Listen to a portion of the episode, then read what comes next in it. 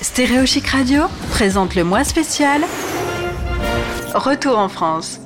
Moi spécial retour en France sur Stéréo Chic Radio pendant tout le mois de décembre. On va avec des spécialistes, des experts et puis des témoignages vous aider à préparer votre retour.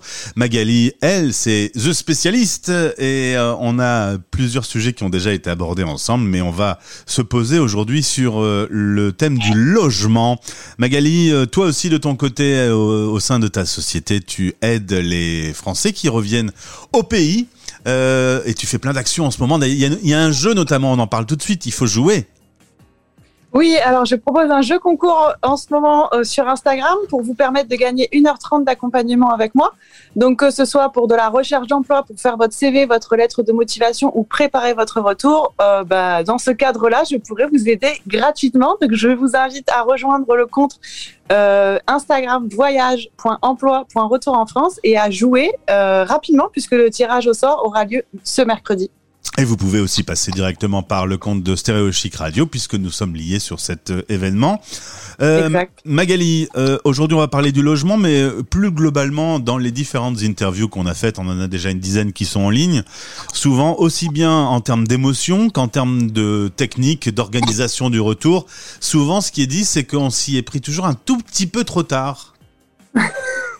Alors oui, bien souvent c'est ça et c'est dommage parce qu'en ayant anticipé un petit peu, on arrive à préparer et du coup à rentrer un petit peu plus euh, sereinement. Alors le logement, par exemple, euh, le cas de figure euh, principal, c'est qu'on retrouve un logement qu'on avait avant de partir. On l'a mis en location, par exemple, et puis bah voilà. Alors il faut que le planning s'organise bien pour pouvoir récupérer son logement. Sinon, faut en avoir un nouveau. Qu'est-ce que tu peux me dire un peu sur, me conseiller sur ce sujet?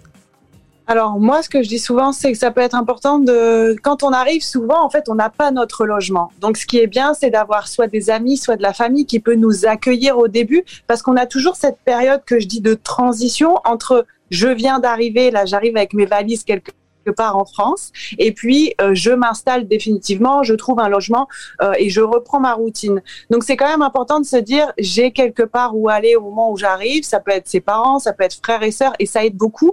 Euh, et je pense que c'est aussi une thématique qui est revenue souvent dans les hum, différentes interviews que tu as fait. Je pense que c'est important, et on est beaucoup à le dire, de s'entourer. Et donc, du coup, rentrer dans sa famille, c'est aussi un bon moyen de, voilà retrouver du lien, de retrouver euh, bah, les personnes qui nous sont chères. Et donc ça, c'est une solution qui est importante, même si elle n'est pas toujours euh, euh, bah, faisable. Mais en tout cas, quand c'est possible, c'est bien. On a parlé notamment de, la bulle, hein, de, se créer une bulle, tout comme on la forme quand on part en expatriation, s'entourer de gens qui vivent la même chose que soi. là, il y a une espèce de phase de décompression un peu qui peut être imaginée? Ouais, alors oui, c'est complètement ce qu'on vit quand on part, on le vit aussi quand on rentre. Euh, donc oui, se créer cette bulle avec des personnes qui nous comprennent, des personnes qui vont être bienveillantes avec nous, euh, c'est important. Alors si on rentre, euh, qu'on est solo ou en couple, c'est facile de trouver une petite place dans une chambre chez quelqu'un. Mais si on est avec toute la famille, avec trois enfants, euh, c'est pas le, c'est pas la même histoire. Ouais, alors en fonction de la période à laquelle on revient en France, euh, ce que je dis souvent, c'est que ça peut être bien de trouver un gîte, par exemple. Euh, il y a énormément de gîtes, par exemple, en saison hors, hors saison justement, qui restent comme ça euh, et qui sont pas loués. Et donc ça peut être une solution de se présenter auprès de ces personnes en leur disant, bah voilà, moi je vais rester, j'ai besoin de, de voilà un, une, un endroit pour vivre pour plusieurs mois. Et eux, ils seront contents justement d'avoir des personnes sur le long terme. Donc ça, ça peut être une idée. On n'y pense pas toujours. L'idée, ça peut être aussi pour cette période de transition de faire soit un Airbnb par exemple de manière prolongée aussi, ça peut aider, jusqu'à temps de basculer sur un sur un, lieu de vie qui est plus durable. Euh, mais ce que je voulais vous dire aussi, qui peut être super important dans le cas des personnes qui rentrent et qui sont de nouveau salariés, euh, donc à partir du moment en fait où la personne elle, elle signe son contrat de travail français ou elle a une promesse d'embauche, elle va pouvoir faire une demande d'accompagnement gratuit euh, de l'État qui s'appelle le Mobilipass. Et donc, euh, c'est euh, une aide en fait qui existe et qui est très peu connue même des entreprises et des Français en général. Et en fait, c'est une aide qui aide les personnes à, à, effectuer leur mobilité, euh, leur mobilité en fait. Donc ça veut dire que même si euh, voilà, on veut euh, changer de, de, job en France, c'est possible aussi. C'est pas quelque chose qui existe que à l'international. Euh, et donc en fait cette, cette, aide elle est gratuite et donc l'entreprise qui va être choisie, en fait elle va vous accompagner euh, gratuitement dans votre recherche de logement. Et ça c'est quand même un plus parce que quand on revient, on sait plus toujours comment procéder, quoi faire, qui sont nos interlocuteurs et eux ils accompagnent dans tout ça. Euh, il y a quand même des conditions d'éligibilité à vérifier, notamment de signer un contrat de travail français, euh, enfin pour une entreprise privée française de plus de 10 salariés. Euh, donc euh, ça, c'est des conditions d'éligibilité qui existent qu'on peut aussi revérifier ensemble. Euh, et en fait, moi, j'ai des partenaires, notamment par exemple pour le logement, qui aident gratuitement dans ce cadre-là. Donc c'est super important de le savoir. Par contre, voilà, sous réserve de signer un contrat de travail français. Euh, c'est pour ça que moi, je dis souvent euh, que la, la clé, c'est souvent l'emploi, parce qu'à partir du moment où je signe ce contrat de travail, que j'ai un emploi en France, et eh ben, je peux bénéficier de ces aides-là. Euh, par exemple, on avait évoqué ensemble le, casse-tête de réouvrir un compte bancaire quand on est parti, parce qu'il y a un truc un petit peu chelou euh, en France, c'est que pour pouvoir avoir quelque chose, il faut prouver qu'on a autre chose, et quand on revient et qu'on on est démuni, qu'on est sorti un peu du système, parfois c'est un truc à rendre ma boule en fait. Ouais, ouais, ben c'est ça en fait. C'est il y a tellement de démarches à faire que ben on s'y perd vite. Mais c'est vrai que ben par exemple l'histoire de l'emploi, quand on arrive à faire ces démarches avant de rentrer, on arrive à anticiper et ça, ça facilite quand même pas mal de choses. Euh, et par exemple l'histoire du compte bancaire, bah la solution ça peut être aussi de jamais fermer son compte bancaire parce que du coup quand on revient, euh, c'est plus simple. Euh, après, concernant une recherche de logement classique, euh, c'est vrai que ça va être beaucoup plus facile en passant par des particuliers finalement. Donc tout ce qui est le bon coin, particulier à particulier, ça va être beaucoup plus simple qu'en passant par des agences parce que forcément les agences vont nous demander. Ces papiers. Euh, mmh. Voilà les fameux documents, donc contrat de travail, euh, fiche de paye, etc. Et quand on n'en a pas au début, c'est un petit peu compliqué. Euh, y a, il existe aussi en France, alors pour les personnes qui rentrent dans une situation un peu précaire, euh, les logements sociaux. Donc euh, ça peut être aussi une solution de faire une demande de logement social.